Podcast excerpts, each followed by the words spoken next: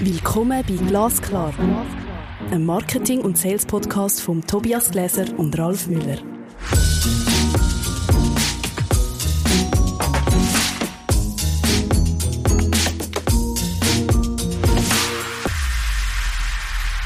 Hallo Tobias. Hallo Ralf. Heute sind wir bei Folge 16 unseres Glasklar Podcastes. Unternehmerische Transformation, Geschäftsmodelle in die Zukunft entwickeln. Das ist mal ein Thema. Der Ralf hat vorher in der Vorbereitung vom Podcast gesagt, das soll meine Bühne sein. Also ich soll da vor allem erzählen, wie ich die unternehmerische Transformation von meinem Unternehmen durchgeführt habe. Und ich bin gespannt. Du musst mich ein bisschen durch das durchgehen, weil da könnte ich stundenlang darüber erzählen. Du hast es mit deinem eigenen Unternehmen ja schon hinter dir. Oder ich weiß nicht, ob man es jemals hinter sich hat. Wahrscheinlich ist die Transformation eine Lebensaufgabe. Aber vielleicht möchtest du mal beschreiben, was eigentlich bei dir den auslösenden Moment gegeben hat, dass du gesagt hast, hey, das, was ich bisher getan habe, war vielleicht ganz gut, aber ich muss doch nochmal einen Neustart wagen. Genau, also ich bin was sind das, seit etwa zwölf Jahren als selbstständiger Unternehmer unterwegs. Ich habe länger eine Kommunikationsagentur gehabt und habe dann vor doch etwa sieben Jahren eine Transformation von der Kommunikationsagentur in ein Beratungsunternehmen gemacht. Genau, das ist so Transformation. Und ich bin voll bei dir, was du vorher gesagt hast. Ich glaube, Transformation endet nie. Also ich glaube, ein Unternehmen ist in einem Dauerwandel oder du musst dich auch dauerhaft ähm, weiterentwickeln. Aber eine unternehmerische Transformation ist wahrscheinlich schon ein intensiverer Change oder, oder Wandel, wo man durchlebt, als ein Unternehmen oder als Unternehmer auch. Gehen wir nochmal zurück an den Anfang. Was war denn der Anlass für dich, vom Kommunikations- zum Beratungsunternehmen zu werden? Am Schluss ist es nichts anderes als, man merkt eigentlich, dass Angebot Nachfrage, der Match, der funktioniert nicht mehr ganz. Der Wettbewerb wird größer und vielleicht auch das, was wir schon in einer, anderen, in einer anderen Episode miteinander besprochen haben, die Zone der Relevanz. Also wenn du wie merkst, ich bin nicht mehr in dieser Zone von der Relevanz, ich bin auswechselbar ähm, und das äußert sich am Schluss auch ähm, Akquise wird anspruchsvoller. Man ist immer wieder in Preisverhandlungen drin. Man muss, man muss immer wieder mit Rabatt und Preisnachlässe um sich schlagen. Und ja, dann merkt man eigentlich, ich bin nicht wirklich relevant und das macht das Spiel sicher schwieriger. Was gleichzeitig, also das ist das eine, oder? Der Markt hat sich verändert. Ich würde sagen, es hat eine Angebotsübersättigung. Und gleichzeitig muss ich aber auch sagen, es hat mir nicht mehr Spaß gemacht, was ich mache. Also auch als Unternehmer und Inhaber, mein Arbeitsalltag und mit dem mit dem Leistungsangebot und, und dem, dem Geschäftsmodell, wo ich unterwegs bin, habe ich eigentlich gar nicht mehr wirklich Freude gehabt. Ja, das ist wahrscheinlich einer der wichtigsten Auslöser, oder? Wir wollen ja nicht morgens zur Arbeit gehen und schon ein Widerwillen spüren, ja? Also ich bitte dich. ich glaube vor allem gerade als Unternehmer oder als Inhaber von einem Unternehmen soll doch das das Privileg sein, wo man sich auch soll nehmen oder wo, wo wichtig ist. Also das ist auch die Freiheit, die man hat und die soll man unbedingt, unbedingt packen. Ja. Und ich glaube, dann ist die Schwierigkeit, dass man merkt, es funktioniert nicht mehr richtig und dann fällt man sich irgendwann an, die Frage stellen, wohin soll es denn gehen? Also, da stehe ich heute, wohin, wohin soll es gehen? Wo komme ich wieder in die Zone von der Relevanz und dort, was mir auch Spaß macht? Wollte ich gerade fragen, weil ich kann mir sehr gut vorstellen, dass man da erstmal auch vor einem tiefen Loch steht. Ja, wenn man merkt, hm, macht keinen Spaß mehr, hm, die Leute fragen gar nicht mehr nach, was ich dort ähm, leiste. Wie schaffe ich es denn, aus diesem, ja, aus diesem Loch, aus dieser, ich weiß nicht genau, wo meine Zukunft liegt, ich weiß nicht genau, wen ich dazu brauche und was ich überhaupt will. Wie kommt man denn da raus? Ich glaube, in so einem Momentum gibt es zwei Optionen. Ich bleibe in der Höhle und brülle oder ich gehe raus in den Regen und sage, ich gehe den Change ein, ich gehe das Unternehmensrisiko ein, ich will neue Zukunft schaffen. Und ich glaube da, also ich glaube bei jedem Unternehmer, bei jeder Unternehmerin, der Antrieb, der ist da. Also irgendwann auch ein Wille zu einer Existenz, was ich sicher auch immer wieder, oder was ich kann, ich will in der ultimativen Zone von der Relevanz sein. Ich will nicht austauschbar sein und, und dass es hundert andere Player wie mich und mein Unternehmen gibt. Und das gibt genug Antrieb. Und dann macht man auch wieder den Schritt, oder dann macht man den Schritt eben nicht nach hinten zurück in die Höhle, sondern raus in den Regen. Das ist ja ein Privileg, das überhaupt tun zu können. Also einen Wandel vollziehen zu können, ist an sich schon ein Privileg, was man sich wahrscheinlich selbst zugestehen muss. Ich empfinde es als absolutes Privileg, aber auch mit dem Privileg ist auch eine Verantwortung damit verbunden. Es ist auch, ähm, sind auch Risiken damit verbunden. Ähm, also Change ist immer Risiko verbunden. Also wenn ich von einem Zustand einen Wandel in einen anderen Zustand mache, sind immer Risiken dabei. Und das ist wahrscheinlich das sogenannte unternehmische Risiko, das ich eingehe oder auch will eingehen. Wer hat dir weitergeholfen? Du hast mal gesagt, es gab Personen, oder auch Beziehungen und Verhältnisse, die du unbedingt gebraucht hast, um diesen, um diesen Anfang zu machen und auch äh, durchzuhalten. Und ich meine, mittlerweile bist du, glaube ich, ein ziemlich erfolgreiches Beratungsunternehmen für Digital Sales und Marketing geworden. Also ja, ja, vielleicht können wir mal, was, was beinhaltet überhaupt so eine Transformation? Ich sage immer, es ist eigentlich wie ein Flugzeugturbine-Austausch an einem fliegenden Flugzeug. Also eine Transformation heißt, bestehende Wege zu verlassen, im Tagesgeschäft noch zu punkten, also ich am Schluss auch die Liquidität oder den Cashflow von einer Unternehmung sicherzustellen und gleichzeitig Zukunft zu gestalten. Also das heißt, ich schaffe in drei Zeiten. Ich schaffe irgendwann in der Vergangenheit, ich schaffe im Jetzt und ich schaffe in der Zukunft. Und ich glaube, das ist mal wichtig, dass man einen Masterplan hat, wo man sagt, Leuchtstern, wo soll es gehen? Also auch eine Überzeugung oder eine überzeugende Vision, wo man sagt, wegen dem mache ich das. Die gehe ich an. Wegen der tue ich einen gewissen Schmerzpunkt aushalten. Etwas, wo man glaubt, das ist der nächste, der nächste Ort, wo die Sonne scheint. Und dann glaube ich, die Reflexion von was kann ich mich wenn in welchem Momentum trennen und was ist heute noch relevant, dass Business funktioniert und läuft. Also ich kann nicht sagen, du, wir tun das Flugzeug in die Werkstatt für ein halbes Jahr, wir machen zu, tun alles um, umstellen und so weiter und dann kommen wir wieder. Es heißt wirklich im Flug eine Veränderung durchzuführen. Und dass man das kann, da braucht es eine Supervision. Weil als Unternehmer oder, oder als, als, als, als CEO oder wenn man noch im operativen Geschäft involviert ist, ähm, ist man mit drin und teilweise braucht es jemand oder mehrere Personen, die helfen, eine andere Perspektive auf den Transformationsprozess ähm, zu setzen und Sachen zu reflektieren, um die genauen Momente zu identifizieren. Wann ist wieder der Moment, um gewisse Sachen loszulassen und gewisse neue Ansätze zu implementieren. Und die Person zu finden, ist wahrscheinlich nicht so ganz einfach. Das ist nicht ganz so einfach. Ich glaube, es braucht eine gewisse unternehmerische Erfahrung.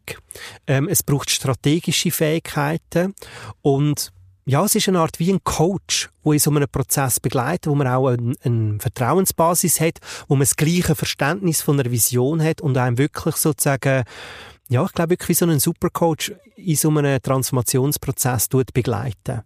Was ich auch ganz wichtig finde, ist auch Beziehung zu Kunden.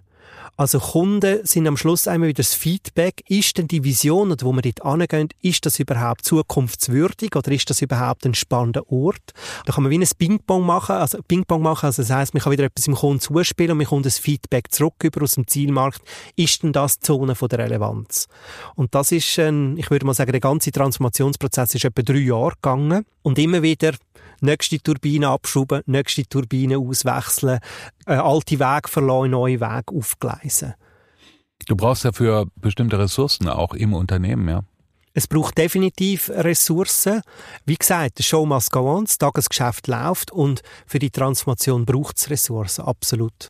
Sind denn äh, tatsächlich die Kunden die gleichen, die man vorher schon hatte? Ich kann mir das nicht vorstellen, dass man alle behalten kann, weil bestimmte äh, Kunden sind gar nicht interessiert an deinem neuen Leistungsprofil vielleicht. Nein, das ist definitiv so. Es sind nicht alle Kunden deine Kunden. Also das verändert sich auf jeden Fall.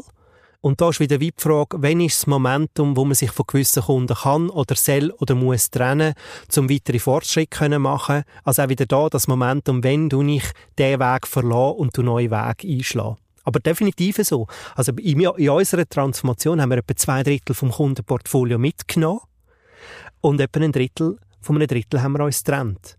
Aber wichtig ist auch, die Training im richtigen Momentum zu machen. Und ich glaube, da eine von wahrscheinlich der Kernkompetenzen, die nötig ist in so einem Transformationsprozess, ist sowohl Kommunikation nach außen, auch zum Kunden, als auch Kommunikation nach innen. Und das ist vielleicht eine weitere Challenge in der heutigen Zeit. So eine Transformation findet im Schaufenster statt, wortwörtlich. Also, man sieht fast alles. Und darum ist, glaube ich, Kommunikation und auch die Story ist extrem relevant, dass es auch erfolgreich glückt. Da sind wir ja schon bei der, bei der nächsten Frage. Was sind denn deine persönlichen Erfolgsbausteine gewesen in diesem Transformationsprozess? Also ich glaube, sicher mal die Identifikation vom Ist- und Soll-Zustand, auch vom Geschäftsmodell, also dass man visualisiert hat, wie sieht das heutige Geschäftsmodell aus mit dem Wertangebot, wie sieht das künftige Geschäftsmodell aus und nachher eben so einen Masterplan, wo man iterativ den Wandel durchgespielt hat. Also, wo wie gesagt hat, im ersten Paket oder in, in, in ersten Transformationsteil sind die und die Elemente, im nächsten Transformationszyklus sind die und die Teile und das immer wieder eben mit einem externen Partner spiegeln, reflektieren, sind das die richtigen Schritte, dass am Schluss das auch gut funktioniert.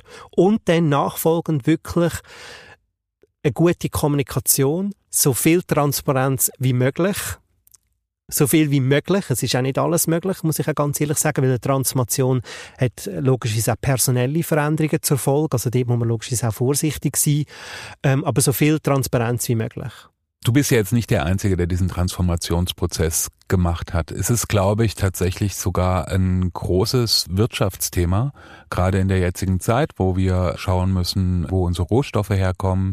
Wir sind schon gebeutelt, muss man sagen, und ähm, die Transformation ist für viele Unternehmen lebensnotwendig geworden. Die Frage ist, in welcher Geschwindigkeit man vorwärts geht. Und die Frage ist auch, wie man möglicherweise so grundsätzliche Marktveränderungen bewältigen kann. Ja, also es geht ja, es geht ja um Innovation und da unterscheidet man ja, das ist vielleicht jetzt ein anderes Thema, aber hier auch ganz passend.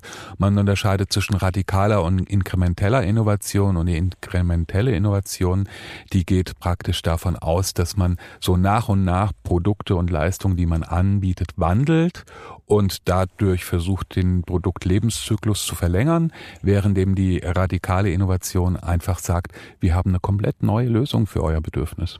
Absolut. Und ich bin der Meinung, das ist überhaupt nicht ein anderes Thema. Das ist ein Thema, das in der Transformation extrem näher oder relevant in einem Transformationsprozess ist eine Transformation ist nichts anderes wie eine Business-Erneuerung, wo immer Innovation stattfindet.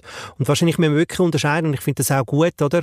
Wie viel Transformation oder wie viel Innovation ist nötig, um zukunftsfähig zu bleiben?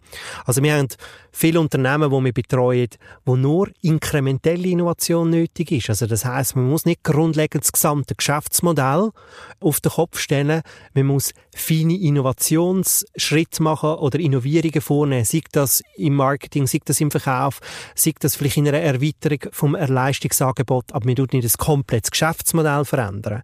Und was wir jetzt wahrscheinlich gemacht haben, es ist jetzt nicht vielleicht eine ultimative radikale Transformation, aber doch von einer Full-Service-Kommunikationsagentur in ein Beratungsunternehmen für, für Strategie, für Digitales Marketing und Sales. Das ist schon eine heftige Veränderung, auch im, im Selbstverständnis. Ja. Wie sieht denn ähm, deine Zukunft aus? Der Prozess hat drei Jahre gedauert, glaube ich. Ist das richtig? Ja, ich würde sagen, die Intensivphase von, von der Transformation ist wahrscheinlich etwa drei Jahre gewesen. Ja. Und wenn du jetzt drei Jahre weiter denkst, ich weiß, das ist vielleicht nicht ganz einfach zu beantworten, aber wo möchtest du denn in drei Jahren stehen? Also es ist keine radikale Innovation vorgesehen, aber sicher inkrementelle. Also wir wollen sicher weiterentwickeln, wir wollen weiter wachsen, wir wollen unser sogenannte Grow Better Framework, wo wir äh, entwickelt haben mit bewährten Prozessen, wie Unternehmen im Bereich äh, marktorientierte Unternehmensführung besser können wachsen, das weitertreiben, weiter professionalisieren und das Ziel ist, in der Zone von der Relevanz zu bleiben. Oder? Und wir haben gewisse Branchenspezialisierungen aufgebaut, die wollen wir weiter vertiefen. Und ich glaube, was sicher ein Thema ist, und ich, ich bin überzeugt, das ist für jedes Unternehmen ein Thema, eine gewisse Diversifikation. Also ich glaube, Diversifikation sowohl im Leistungsangebot wie auch im Zielmarkt ist relevant, weil der Markt dynamischer ist und wenn man nur noch auf eins setzt und es dort erschütternde Veränderungen gibt, dann hat man ein, ein unternehmerisches Problem. Also ich glaube, für uns sind wirklich inkrementelle Innovationsschritte angesagt und nicht mehr so eine radikale, wie wir das in der Vergangenheit. Um das nicht ganz so abstrakt werden zu lassen, würde ich jetzt gerne doch nochmal äh, wissen, was du meinst mit diversifizieren. Mit diversifizieren heißt das, dass ich meinen Zielmarkt vielfältig aufstelle. Also das heißt, dass ich nicht mehr nur von einer Branche oder von einem potenziellen Kundentyp abhängig bin, dass ich eine gewisse Risikominimierung habe, indem ich verschiedene Branchen äh, Schwerpunkte setzen. Oder im Leistungsangebot, äh, dass ich auch eine gewisse Vielfalt habe, dass wenn ein Leistungsangebot in der Nachfrage rückgängig ist, dass ich noch ein anderes äh, Angebot habe, wo das eine Art wie kann kompensieren kann. Und also ich glaube, das merken wir ja auch, auch wie sich die Welt verändert. Es kommen immer wieder Überraschungen und durch so eine Diversifikation kann ich das Überraschungsmoment abfedern. Also mir kommt bei den, bei dem, wenn ich jetzt mal mich umschaue und Transformationsprozesse anschaue und wenn ich mir mal einen ganz großen anschaue, fällt mir zum Beispiel einer ein, den, die, den das Unternehmen Shell gerade ähm, bewerkstelligt. Nämlich Shell war noch vor knapp zehn Jahren der Verursacher einer der größten Umweltkatastrophen der Welt, nämlich die Deepwater Horizon, wo praktisch eine Pipeline geplatzt ist und glaube, vor ein paar Wochen hat Shell den Zuschlag bekommen, zusammen mit einem äh, Stromanbieter, das ein großes Feld für Offshore-Windräder äh, zu, zu, also die Baugenehmigung erhalten, um dieses ähm, Offshore-Windfeld zu betreiben. Und innerhalb von zehn Jahren ist praktisch ein ja, ein äh, Old Business zu New Business geworden. Das heißt vom Ölhersteller, Importeur, ähm, Betreiber von ähm, Raffinerien und Bohrinseln hin zu einem Anbieter für regenerative Energie. Und das ist wahrscheinlich, was das Wissen, die Technologie, die Mitarbeiter selbst, die Märkte anbetrifft, einer der größten Transformationsprozesse, die ich mir vorstellen kann. Genau, und wahrscheinlich ist ja die Vision und Mission gleich geblieben. Also das ist ja spannend. Vision, Mission bleibt eigentlich gleich, aber wie man sie erfüllt, das verändert sich. Und ich glaube, die Zyklen von deren Innovation oder wie sich ein Unternehmen immer wieder muss, vielleicht teils oder gesamtheitlich neu erfinden, die werden kürzer. Und darum bin ich überzeugt, dass das Thema ähm, Vision und Mission so relevant ist, um irgendwann auch eine Daseinsberechtigung zu definieren. Was ist eigentlich unsere Aufgabe, unsere grundlegende Aufgabe als, als ein Unternehmen und am Schluss auch unsere Existenzberechtigung? Was ich bei Shell sehr beeindruckend fand, ähm, man hat das Gefühl, ich bin jetzt nicht im Unternehmen drin gewesen, ich habe das nur von außen beobachtet, dass zu jedem Schritt, den sie gemacht haben, eine sehr umfassende Studie betrieben wurde, die von der Definition, ähm, also von dem Thema der Studie über die Vermarktungsfähigkeit, eine Analyse bis zu Zukunftsmärkten ähm, beinhaltet hat, die meistens mit externen Partnern zusammen betrieben wurde. Das heißt, ich gehe nicht mit so einer Transformation in eine Zukunft, von der ich nicht so genau weiß, wie sie aussehen soll, sondern ich konstruiere in gewisser Weise auch die Leitplanken für diese Zukunftsentwicklung. Ich glaube, was du nennst, ich muss ein Bild von der Zukunft haben, dass ich auch weiß, was ist meine Rolle da drin und wie du nicht die Rollen ausgestalten, bevor ich überhaupt so eine Transformation eingehe. Und am Schluss ist das nichts anderes wie eine Risikominimierung auch oder eine Potenzialidentifikation, würde ich mal sagen. Absolut. Ralf, ich freue mich auf die Episode 17, wo bevorsteht, und zwar Mission Driven Content Writing. Jedes Wort zählt. Ja, jedes Wort. Wirklich. Jedes Wort. Also ich freue mich besonders und ich glaube, dort hast du extrem viel beizutragen. Ich ja, freue mich. Ich freue mich auch. Das ist Glasklar. Ein Marketing- und Sales-Podcast von Tobias Gläser und Ralf Müller.